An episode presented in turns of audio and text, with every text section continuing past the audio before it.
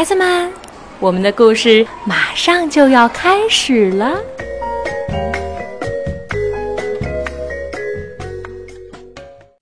小朋友们好，我是罗宁叔叔。今天我给大家带来的故事是《外公的旅程》，作者是美国的艾伦·赛伊，由邝永梅翻译，新兴出版社出版。献给理查德·弗朗辛和戴维斯。外公年轻的时候离开了日本的家，去看外面的世界。他第一次穿上了洋装，坐上蒸汽大轮船，开始了旅程。太平洋让他惊叹不已。一连三个星期，他都看不到陆地。最后，当陆地终于出现时，新世界。乘火车，坐轮船，他探索着北美大陆，经常一走就是好几天。沙漠中岩石林立，好似巨大的雕像，让他心醉神迷。一望无际的农场让他想起了穿行过的大洋，满是工厂和高楼的大城市让他不知所措。又让他激动万分，他感慨：山脉高耸入云，河流像天空一样澄净。一路上，他认识了许许多多的人，他跟黑人握过手，跟白人握过手，跟黄种人握过手，跟红种人握过手。走过的地方越多，他就越想去看新的地方，从来不曾想要回家。走过的地方里，他最喜欢加州。他喜欢那里浓烈的阳光，喜欢塞拉山脉，喜欢寂静的海岸。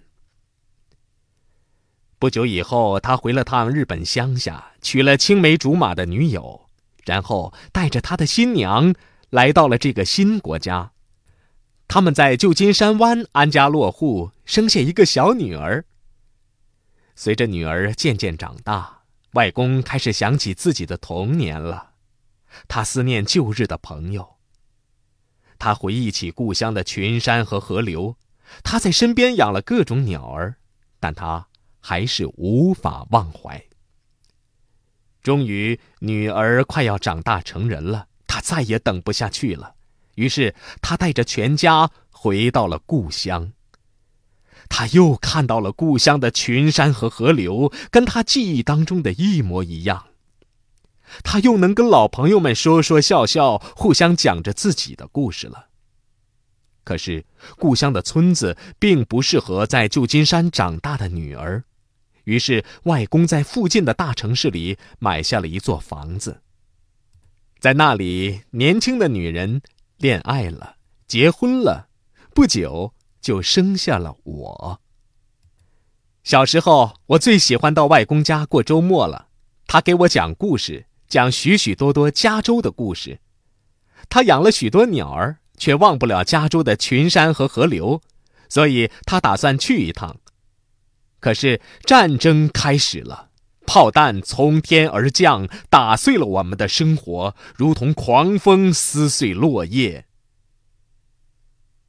等到战争结束，城里什么都没有了，外公住过的房子也成了废墟。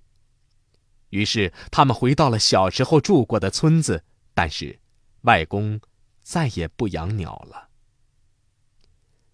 最后一次看到他时，外公说他很想再看看加州，但是他没能如愿。我长大以后离开了故乡，亲眼去看加州。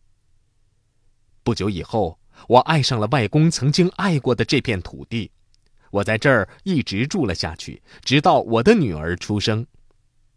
但是，我也想念童年的群山和河流，也想念旧日的朋友，想家想的厉害了，我就回去看看。有意思的是，一旦到了这个国家，马上就会想念另一个。我想，我现在是理解外公了，我真的。非常想念他。好了，小朋友们，今天的故事就为你讲到这儿，我们明天再见。